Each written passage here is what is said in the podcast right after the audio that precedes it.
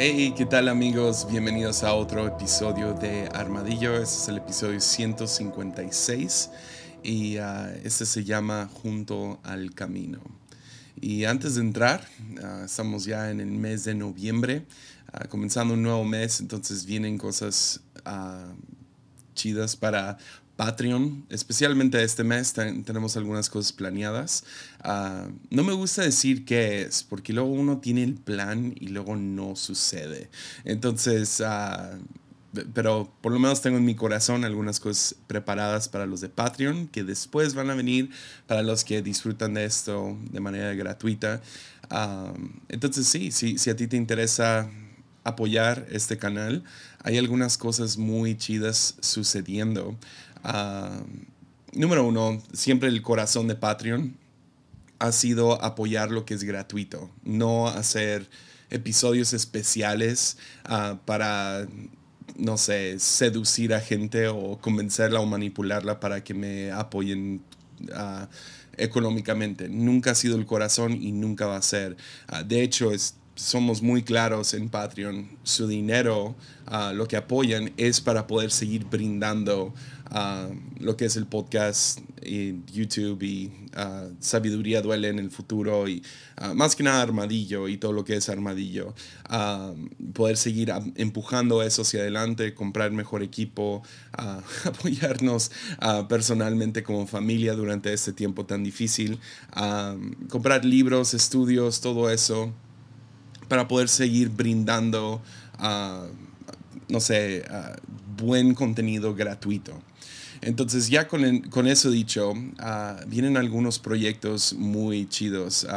Específicamente, uh, ha, habido un espacio aquí en la iglesia donde trabajo, la Fuente Ministerios, que hemos tenido como que medio apartado en mente para algún día mudarme para allá, mudar el podcast para allá. es una bodega, entonces va a requerir mucho trabajo, ah, pero uh, alguien, alguien le nació en su corazón darme una pequeña semilla para comenzar. Entonces me dieron un poco de dinero ahí, muchas gracias, eh, tú sabes quién eres.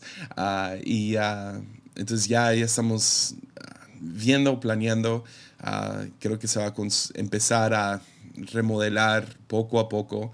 O sea, yo estoy pensando en años para que quede como yo quiero, ah, pero por lo menos podemos ir comenzando. A lo mejor uh, cómo se ve YouTube va a sufrir un poquito al principio porque, como les digo, es una bodega. Ah, pero va a ayudar va a ayudar a poner como que ok vamos para acá entonces todo esto ha sido a base de eh, nunca he querido tomar dinero de nuestra iglesia, sino lo opuesto, usar este podcast para bendecir nuestra iglesia. Y ese espacio va a ser un lugar muy especial para lo que es la iglesia. Voy a mudar mi oficina para allá y todo eso, entonces ah, yo espero que quede muy bonito. Y ah, entonces sí, todo el dinero se está se está usando para, ya sea personalmente, para poder seguir hacia adelante y no tener que agarrar algún otro trabajo. Ah, por otro lado, uh, seguir avanzando lo que es el podcast. Entonces, cámaras, micrófonos y equipo y ah, que aunque se mantenga esta sensación natural y casual, al mismo tiempo poder seguir subiendo lo profesional y que siempre se escuche bien y se vea bien. Ah, entonces sí, ah, si a ti te interesa puedes apoyar en patreon.com, diagonal Jesiah Hansen, puedes hacerlo desde un dólar al mes y te prometo un, un dólar ayuda mucho. Entonces... Ya, con eso dicho, aquí estamos, episodio 156. Y deja digo esto, me he sentido un poco... Uh, por los últimos dos meses uh, fui y vi mis episodios. Uh, con el que estoy muy contento es el episodio pasado, Víspera. sentí como que, ok, chido, me pude sentar, estudiar esto bien y lanzar un episodio, pero con todos los demás me sentí como que ah, le faltaba. Y a veces con perfección, ser perfeccionista, pues terminas un episodio, terminas cualquier proyecto y terminas diciendo, ah, le faltó esto, le faltó lo otro. Y uno de mis episodios favoritos en ese tiempo, pero sentí le falta algo, le falta, ahí el final le faltó algo. Entonces ah, fue ah, el episodio Puedes beber esta copa. amo casi todo ese episodio. Ah, me ayudó a mí mucho. Ah, poder nomás articularlo, ponerlo en papel, me ayudó mucho y espero que haya ayudado a cualquier líder allá afuera. Pero terminé con lo de humildad y me dio, ah, sí, sé humilde, ¿no? Para los que lo escucharon. Y literal, tres, cuatro días después estoy leyendo Marcos y me topo con la misma historia, porque los cuatro evangelios, Mateo, Marcos, Lucas, Juan, son, son la misma historia de diferentes perspectivas. ¿no? Es la historia de Jesús y su ministerio, muerte, resurrección, y, uh, y pues sí, durante su ministerio, sus enseñanzas y, y diferentes cosas que suceden. Entonces hay, hay historias dentro de la historia que se van repitiendo en los cuatro evangelios. Y eh, la historia de los discípulos pidiendo autoridad, ah, pidiendo sentarse a la, derecha e izquierda de Jesús, ah, se repite, en, el, por lo menos en, ah, Mateo, como vimos, y en Marcos, y, o Lucas, perdón. hoy vamos a ver la versión de Marcos, pero estoy leyéndolo y sale, sale un poco diferente en, Marcos, hay, hay, algunas cosas que cambian. Ah, para todos los que dicen que no se contradice, que no tiene errores, pues es, una historia, ¿ok? Uh, entonces sí va a haber, si dos personas cuentan la misma historia, va a haber cambios a esa historia. Ah, y en Marcos cambia un poquito la historia, pero y luego lo de humildad se resalta mucho más en la historia que sigue. Entonces esto es ese es su propio episodio, no tienes que ir y escuchar el episodio anterior, ah, pero casi, casi es parte 2 de Puedes beber esa copa. Ah, entonces, ¿qué tal? ¿Qué tal comenzamos? Va? Marcos 10, versículo 46 en adelante. Nos dice, durante, uh, perdonen, después llegaron a Jericó y mientras Jesús y sus discípulos salían de la ciudad, una gran multitud los siguió un mendigo ciego llamado Bartimeo, hijo de Timeo, estaba sentado junto al camino. Cuando Bartimeo oyó que Jesús de Nazaret estaba cerca, comenzó a gritar, Jesús, hijo de David, ten compasión de mí. Cállate, muchos le gritaban, pero él gritó aún más fuerte, Hijo de David, ten compasión de mí. Cuando Jesús lo oyó, se detuvo y dijo, díganle que se, que se acerque. Así que llamaron al ciego, anímate, le dijeron la multitud, Dios mío, anímate, le dijeron, vamos, Él te llama. Bartimeo echó a, a, un lado su abrigo, se levantó de un salto y se acercó a Jesús. ¿Qué quieres que haga por ti? preguntó Jesús. Mi rabí, dijo el hombre, quiero ver. Y Jesús dijo, Ah, puedes irte, pues tu fe te ha sanado. Al instante el hombre pudo ver y siguió a Jesús por el camino. Ya, ok. Es un poquito de contexto. Ah, esta historia se encuentra, si, si lo fueras a poner cronológicamente, se encuentra más o menos al final del ministerio de Jesús. Ah, ya, ya está llegando a las últimas, ya hay una gran masa de gente que lo sigue para todos lados, uh, quieren escuchar sus enseñanzas, quieren ver los milagros, o sea, imagínate que, tú, que, que, tú vivieras en un pueblo pequeño donde no hay Facebook y no hay Netflix y no hay entretenimiento y llega un hombre que está haciendo milagros, eh, irías y saldrías de tu casa si no hay aire, obviamente, y irías a ver qué está pasando. Entonces, está juntando mucha gente. Pero esto, esta multitud ah, que está siguiendo a Jesús y están haciendo cierto peregrinaje con él, al mismo tiempo se junta con otra gran multitud y todos van para el mismo lado. Nos empieza la historia diciéndonos que llegaron a Jericó, ah, pero iban en camino a Jerusalén. Y la razón que van en camino a Jerusalén es porque los judíos van a celebrar Pascua. Es se hacía un gran peregrinaje. Aquí en Tepic tenemos uh, cada Semana Santa, uh, gente camina como peregrinos a un lugar que se llama El Pichón. Hay un pequeño, una pequeña capilla ahí y se van miles de personas, hacen un peregrinaje, caminan hasta... Es una caminata de no sé, una hora y media más o menos. Ah, llegan ahí, hacen sus oraciones y luego caminan de vuelta o toman Uber, ¿no? Pero el, el chiste es que caminan hasta allá cada, cada cierta fecha. Ah, de la misma manera se celebraba Pascua. Ah, era como la feria, junto con, se hacían un montón de rituales judíos y era una fiesta y al mismo tiempo un deber para todo judío hacer este peregrinaje. Entonces cuando Jesús llega a Jericó y va, hay una multitud mezclada junto con él. Gente que sabe de él, han escuchado de Jesús, al mismo tiempo Jesús siendo judío va caminando junto con la masa mayor de peregrinaje que están a punto de subir de Jericó a Jerusalén, que es, que es un camino a lo mejor no muy largo, pero está subiendo todo el camino, es muy alto. Entonces, ah, mientras van caminando y ah, pasan por Jericó, es donde sucede todo lo de saqueo, uh, un, un, un, cobrador de impuestos muy corrupto que, que, quiere ver a Jesús y Jesús se toma toma, toma una tarde, una noche para estar con él y básicamente toda su vida cambia. Y de ser un hombre corrupto y avaricioso, se convierte en una persona muy generosa y, y todo eso. Uh, algunos de ustedes van a estar muy familiarizados con esa historia, uh, especialmente los que crecieron en la iglesia y cantaron esa canción, si sabes cuál, ¿no? O sea, la que va a quedarse en tu cabeza si la taradeas poquito. pero entonces van caminando como peregrinos van caminando a Pascua, ¿no? A celebrar la Pascua. Lo que está por suceder es que ah, van a recibir a Jesús, Jesús va a entrar de manera como campeón sobre un burrito, ah, van a aventar todas las palmas al, al, suelo y van a gritar Osana y a los días va a ser crucificado Jesús. pero aquí se detiene porque un hombre empieza a gritar. Ah, un, hombre ciego, no sabemos exactamente cómo llegó a esa condición, no sabemos mucho acerca de su vida.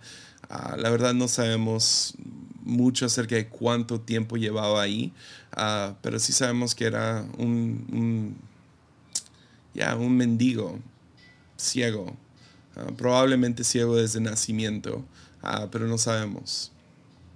Total, él escucha que este hombre que hace milagros está pasando y él no lo llama por su nombre, sino le tiene cierto respeto. Y el respeto se ve en su declaración Jesús, hijo de David. Ah, hijo de David era especial ah, porque se había profetizado por cientos de años que iba a venir un Mesías o un rey, que iba a venir del linaje de Jesús.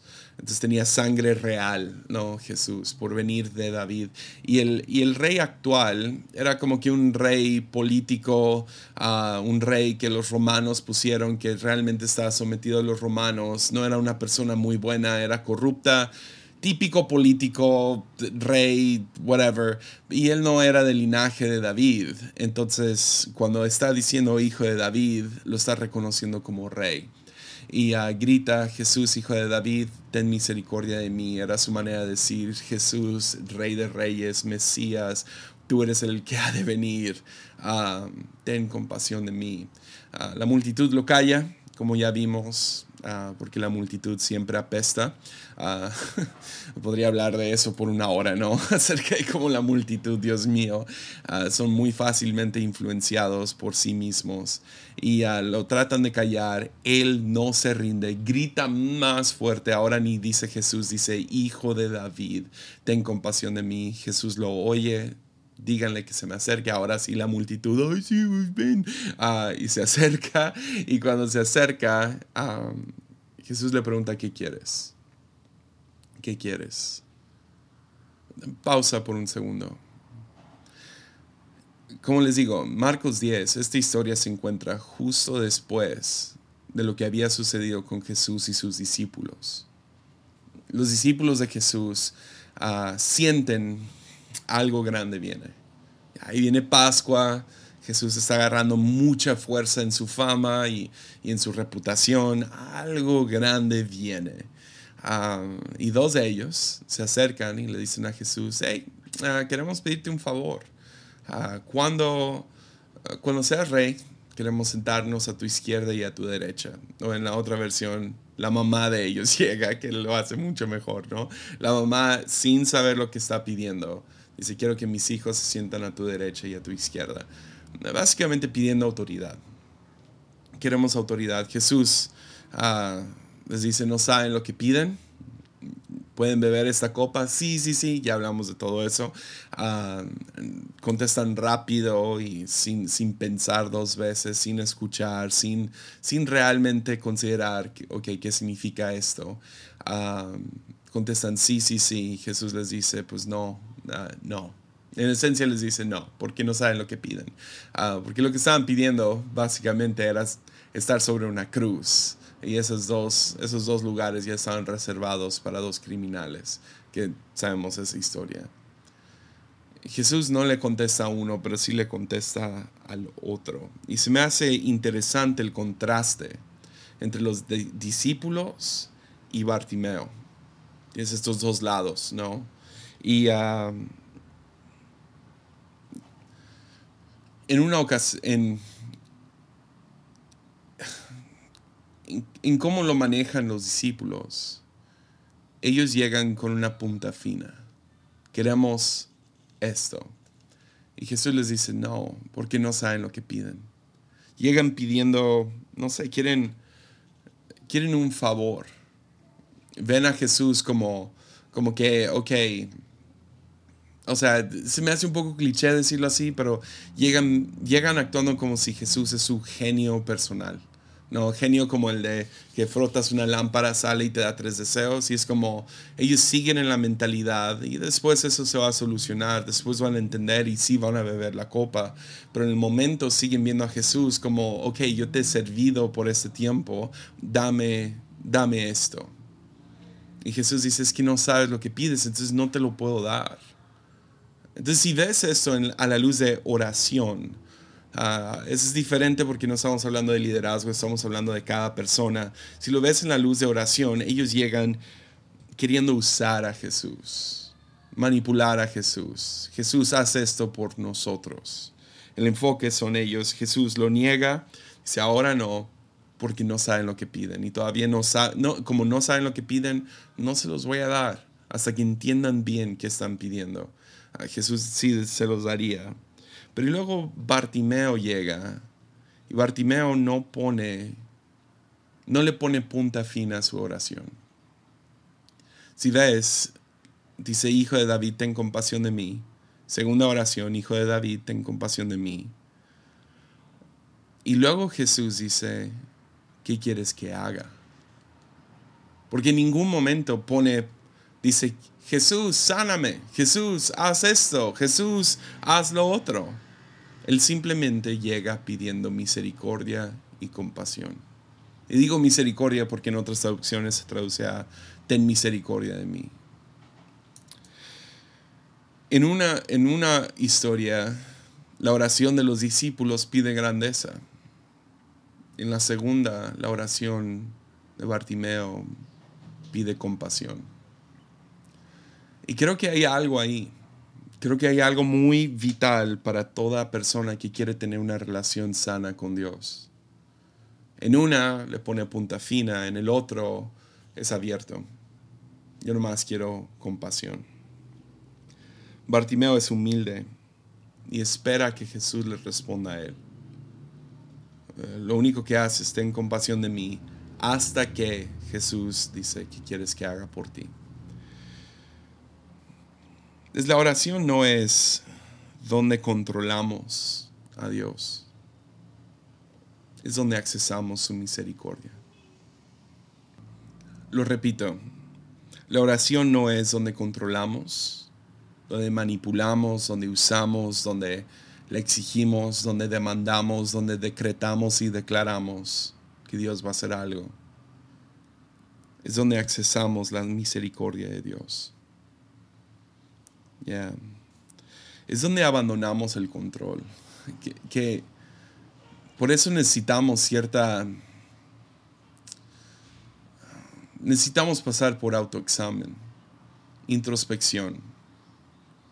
Porque muchas veces pedimos sin entender qué estamos pidiendo, sin entender las implicaciones, sin, sin considerar el futuro, sin considerar las consecuencias.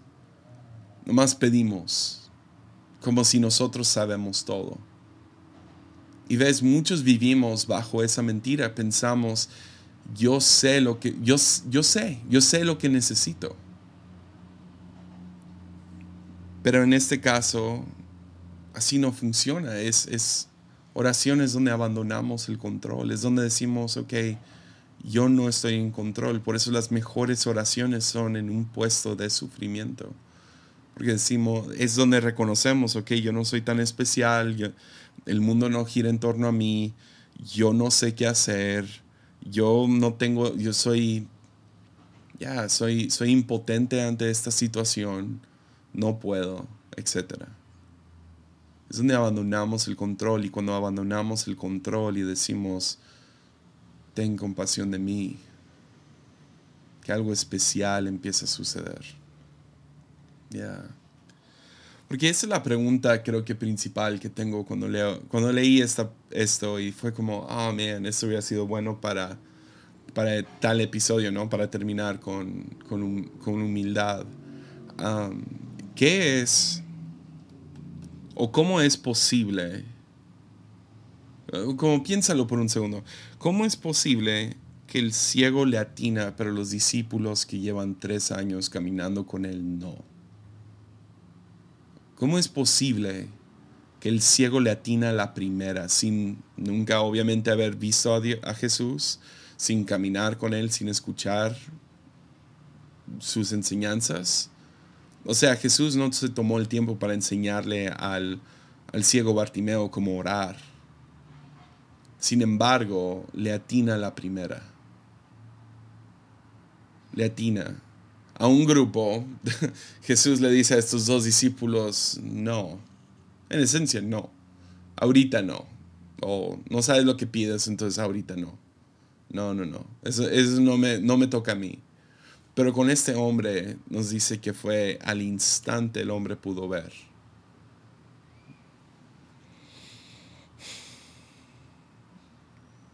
Me gustaría proponer que a lo mejor aprendió algo en su estado de por diosero como un mendigo.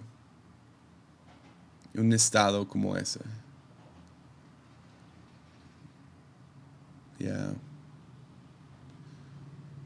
Algo acerca de estar en esa condición le enseñó algo acerca de la oración.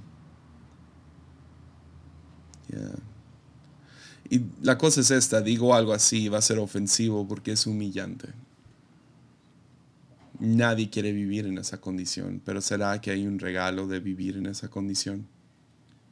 Que le enseñó a este hombre cómo pedir. Piénsalo. Ah, seamos fríos por un momento. a mí me encanta ser generoso. Es como uno de mis... Eh, me, encanta. Ah, ver la sonrisa en la, en la, cara de alguien cuando reciben un regalo poder bendecir a alguien que sé que está necesitado de dinero, poder darles dinero. es, es, el gozo de mi vida cuando tengo esa oportunidad, cuando puedo genuinamente darle algo a alguien que necesitaba, que, que les va a hacer el día mejor, el mes mejor, el año mejor, no sé. comprarle unos tenis a alguien es, es el gozo de mi vida. Pero hay veces en que alguien pide y cuando piden crea cierta sospecha. Ah, eh, seguro todos hemos tenido esa situación donde alguien en la calle te pide dinero y dices, ah, no sé, hay algo raro aquí, no, no, no, te nace, no brinca algo en tu ser. Yo no me considero una persona ah, cínica ante alguien que está en la calle o sucio, pero, pero sí de vez en cuando ves que gente manipula. Entonces yo no, yo no vivo con la sospecha, con, o sea, no vivo por default sospechando que alguien que me pide dinero lo va a usar para drogas o alcohol o estoy promoviendo su estado de vida cuando podrían trabajar. No vivo con eso, con esa, eh, por default, ¿no? Pero de vez en cuando te gana. Pero usualmente tiene que ver con cómo piden, cómo se pide. Ah, me, ha tocado que, le doy una moneda a alguien y lo ven como, ¿esto nomás? Es como, o sea, no me nace darte más ahora, ¿sí me entiendes? O sea, uh, y, sí, esto es frío, eh, perdonen si suena malo, uh, espero que entiendan mi corazón cuando estoy diciendo esto. Uh, pero el otro día Ah, estamos en, estábamos en temporada de lluvia, ya se está acabando, ah, que es lamentable porque temporada de lluvia en Tepic específicamente es la mejor temporada. Uh, sí llueve muy feo, a algunas personas sí les termina afectando, pero estamos, estamos acostumbrados como ciudad. La mayoría de casas aguantan bien, y, pero geográficamente se pone hermosa la ciudad tenemos los mejores atardeceres, tenemos una, una, montaña que da hacia el mar, entonces llegan estas grandes ah, nubes y pasan por encima de, de, la montaña y como que bajan como cascada. Y neta, es, es, es, la, es, es, como que siempre en esta temporada estoy muy feliz de estar en Tepic. Uh, me la paso hago, hago, tengo mis mejores momentos de oración en esta temporada porque me encanta el paisaje, ah, las, los atardeceres también en la mañana y luego también pues calma mucho el calor uh, porque pues está nublado todo el día, como que se atoran aquí las nubes, entonces ya, está se, se, pone chido, se pone, se pone muy bonito. Y ya se está acabando. Y entonces hace unas semanas supe, ok, esta, es a lo mejor la última lluvia fuerte que me va a tocar. Y le estaba viendo que venía de lejos. Y dije, me voy a salir a manejar y ah, voy a orar un poquito, escuchar el nuevo disco de Kanye West. Y uh, ya, no más voy a manejar un rato. Y estoy manejando más o menos a los 20 minutos estar manejando por la carretera libre, ah, viendo el paisaje y deteniéndome y manejando un poquito más. Salí como 45 minutos, no fue loco, pero veo, ah, se me está acabando la gas, paro por gas, veo que hay un Oxxo, Oxxo es nuestra tiendita, ¿no? De, para comprar coca o lo que sea. Veo la tiendita y pienso, ah, quiero agua o algo. pongo gas, me tengo a la, a la tiendita y cuando voy entrando hay dos niños afuera Miren, los dos niños más adorables. Ah, o sea, de esos niños que miras y dices, ah, te quiero dar el mundo. Y están sentados afuera, están un poco sucios, ropa un poco rota, despeinados, pero jugando como que eran dos hermanitos. Y están jugando y cuando voy entrando, el niño se para, el hermano mayor se para y abre la puerta y me dice, me da un peso me da un peso, aunque es específico a un peso, obviamente no se refiere a un peso mexicano porque eso es muy poco. Ah, más que nada es, me das compasión. Es la oración. Uh, esa es la, petición del niño. Y yo en el momento lo veo, oh, man, es una criaturita, ¿no? O sea, veo su cara, la manera en la que pidió. Y, o sea, yo te quiero dar el mundo, niño. O sea, te quiero dar todo, todo lo que tengo. Y lo miro y le digo, mira, no tengo efectivo, no tengo monedas, pero ¿qué quieres de la tienda? Te compro lo que sea. Y piden una coca, ¿verdad? Y, yo sé, no, no, le debes de dar coca a niños, pero pues es, el, no es un problema más grande en el momento. Entonces, ok, va una coca. Entro, les compro dos cocas, una a él, una a su hermanita. Les compro dos bolsas de, de, papas enorme. Y luego voy y compro los Kinder Huevo, ah, que por alguna razón son legales en México. Ah, bueno, es mala broma. Algunos lo entendieron. Ah, pero tienen estos huevos sorpresa que son un chocolate en forma de huevo y adentro tienen un juguete, ¿no? Entonces voy y les compro todo esto. Y luego ya no dan bolsas de plástico, que se me hace una ridiculez, pero bueno, voy y agarro todo y uh, salgo con todas las cosas en la, mano uh, y se las doy todo. Y la cara de esos niños, o sea, te prometo, si hubiera tenido uh, un billete de 20 dólares conmigo, se los doy. O sea, la manera en que pidió su situación te, hace querer darle el mundo entero. O sea, me los quería llevar a la casa si no fuera ilegal, ¿me entiendes? O sea, ah, quería darles todo lo que tengo. Y uh, creo que fue un poco así con el ciego Bartimeo. Su manera de pedir fue especial.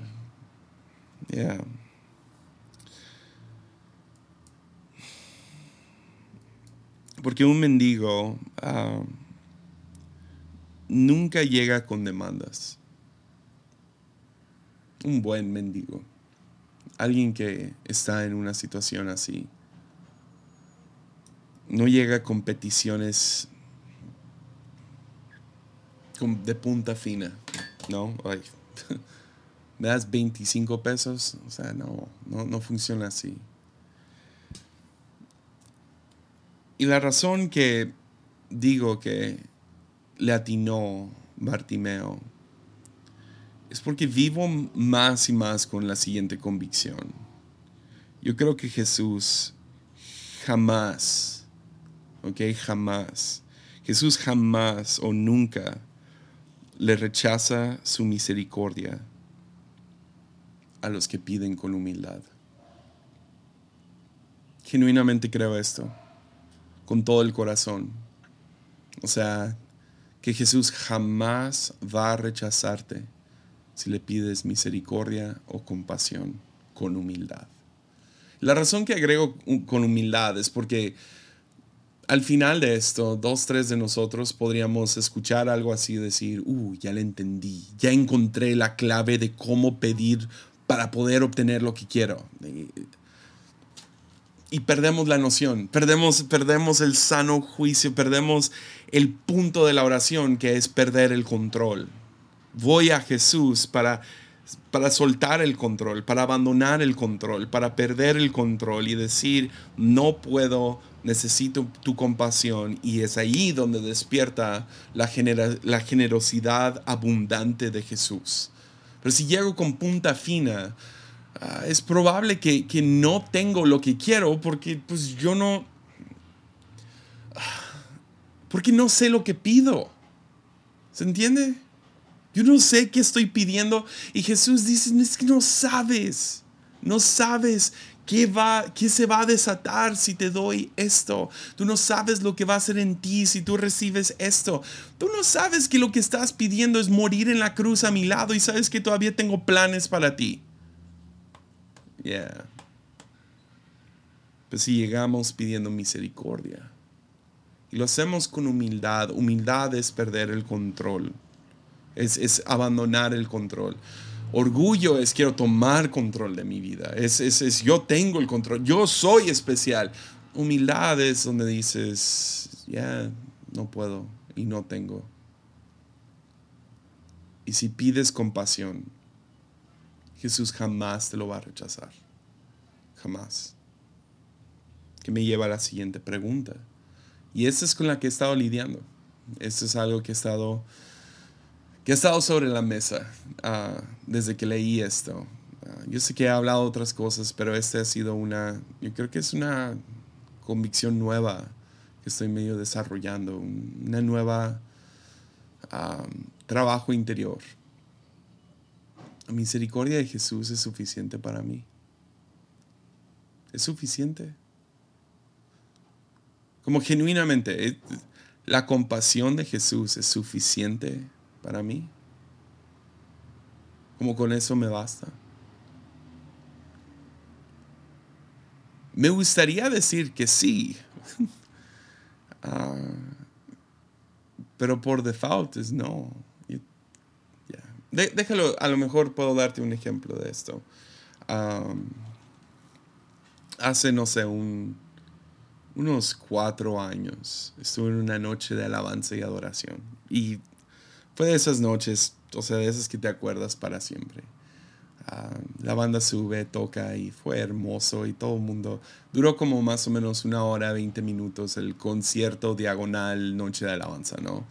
Ah, fue muy especial, muy, muy especial y uh, nomás ahí cantando las canciones y adorando a Dios por una hora, o sea, fue... Y a media, no sé, a los 40 minutos de estar ahí, ah, me empecé a perder tanto la música como, como orando y adorando. Y en un punto cerré mis ojos. No, tenía los ojos cerrados la mayoría, pero cerré los ojos en un punto. Y me imaginé, ahora tuve una visión, me imaginé, no sé, fue una experiencia media mística. Me imaginé a Jesús frente, frente a mí como que supe, aquí está Dios con nosotros, aquí está enfrente de mí. Y ah, entonces, no sé, me, me, abrumó. Me abrumó como, no sé, ni lo puedo describir. Nomás supe, Jesús está aquí conmigo, la presencia de Dios está aquí presente y me abrumó. Y de repente sentí como que Dios me habló y me dijo, o Jesús me habló y me dijo, ¿qué quieres? La única vez que he sentido esto en mi vida, ¿ok? O sea, una vez. Y genuinamente sentí como que tenía, uh, como que Jesús me estaba ofreciendo un cheque en blanco. ¿Qué quieres? Lo que sea. Y quieres decir, ah, esto es una, no sé, fue una fumada o fue una, no sé, mi imaginación o lo que sea. Se sintió muy real en el momento, se sintió muy real lo que Jesús me estaba diciendo y en el momento lo tomé con esa seriedad. Jesús está frente a mí preguntándome qué quiero. Ahora, si tú me preguntas ahorita que qué quiero, yo estoy más que afinado a mis necesidades. O sea, al principio de esto, una de las cosas que quiero es arreglar esta bodega para el estudio, ¿no? Personalmente, nuestro carro está en el taller cada dos meses. O sea, quiero un carro nuevo, quiero esto, quiero lo otro. Puedo, puedo apuntar a 10 mil cosas que quiero, que necesito, y nomás decir, Dios, dame esto. Y en el momento con Jesús, todo eso se me hizo tan chafa todas mis necesidades se volvieron tan meh, tan X. Cosas que quiero avanzar en mi vida, cosas como, o sea, aún la oración de, de Salomón, quiero sabiduría, es como, meh. Porque en el momento estaba con Jesús. Todo lo demás sí lo necesito, lo quiero, o por lo menos pienso que lo necesito y lo quiero. Pero cuando estaba con Jesús, todo se vio tan me, me. Ni sé cómo describirlo, nomás me. Y lo único que se me ocurrió, porque fue tan abrumador y he contado, he contado esta oración antes, fue, lo único que se me vino a mi mente fue, quiero esto, esto. Entonces dije, Señor, yo nomás quiero ser parte de lo que tú estés haciendo. Es lo único. Porque quiero esto. Quiero la presencia de Jesús a donde vaya.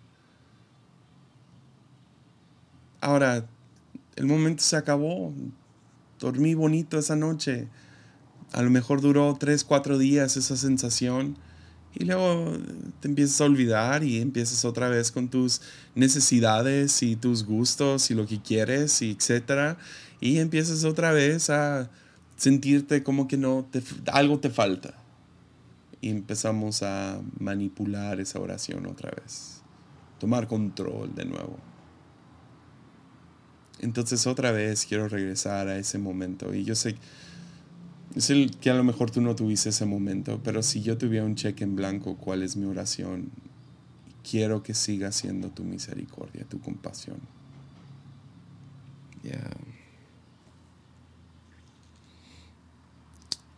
La fe de Bartimeo es evidente en su oración, dejando que Jesús tomara la iniciativa. Y no sé, hay días que soy como los dos discípulos pidiendo cosas. Hay muchos días así. Pero quiero vivir una vida donde entiendo que la oración es donde acceso su misericordia. Y que Jesús me ama. Me ama más de lo que yo me amo a mí mismo. Ama a mi familia, ama a la iglesia. Te ama a ti. Y nos va a dar lo que necesitamos. Jesús no hubiera, no creo que Jesús hubiera dejado a este hombre ciego, ciego. No creo. Entonces cuando el hombre dice quiero ver, Jesús lo sana. Confió en Jesús. Esperó en Jesús. Dejó que Jesús tomara la iniciativa y creo que ese es el chiste. Entonces a lo mejor a lo mejor podemos practicar esta semana esa oración. Jesús, ten compasión de mí. Jesús, ten misericordia de mí. A lo mejor podemos darle un poquito más de punta fina. No demasiada. Es decir, sáname si eso es lo que necesitas. Sáname. Porque creo que Jesús quiere sanarnos a todos. A lo mejor no vamos a ver un montón de milagros, a lo mejor sí. Pero mínimo podemos pedir así, sáname. Sáname, porque todos tenemos nuestros padecimientos, todos tenemos algún área que nos hace falta. Entonces, ten misericordia de mí y sáname. Sana mi corazón, sana mi cuerpo, sana mis, mis o sea, dame salud mental, sana mi economía, sana mis relaciones. creo que es más que válido pedir eso.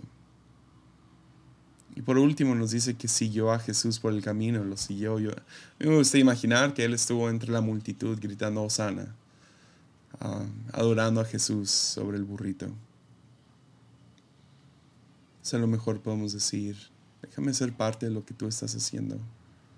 Con otras palabras, déjame seguirte. Ya.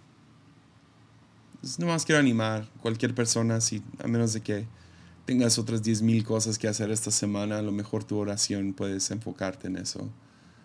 Jesús, ten compasión de mí. Ten compasión de mí. Y nomás dejar las peticiones, tus necesidades a un lado. Y no tratar de manipular a Jesús diciendo, si yo oro esto, entonces me va a dar lo que quiero. No. Porque tiene que ser con humildad.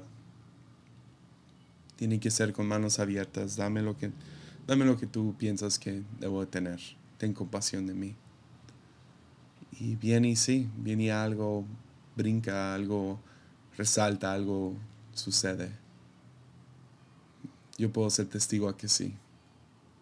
A veces pedimos dinero porque queremos paz y Jesús se brinca el dinero y dice, mejor te doy paz. Porque si te doy el dinero, a lo mejor no te va a traer la paz que quieres y se va a volver este, este círculo vicioso de tengo dinero y ahora necesito más dinero y ahora más dinero, etc. A lo mejor dices, es que quiero, quiero estar, no sé, quiero tener amor y entonces Dios dame tal novia o dame a tal novio. Y Jesús dice, no, mejor te doy amor mejor dices, quiero, quiero lograr algo para que gente me respete. Jesús se brinca todo y te da el respeto de parte del creador del universo. Ya. Entonces Jesús, ten compasión de mí. Jesús, ten compasión de mí. Ya. Ánimo.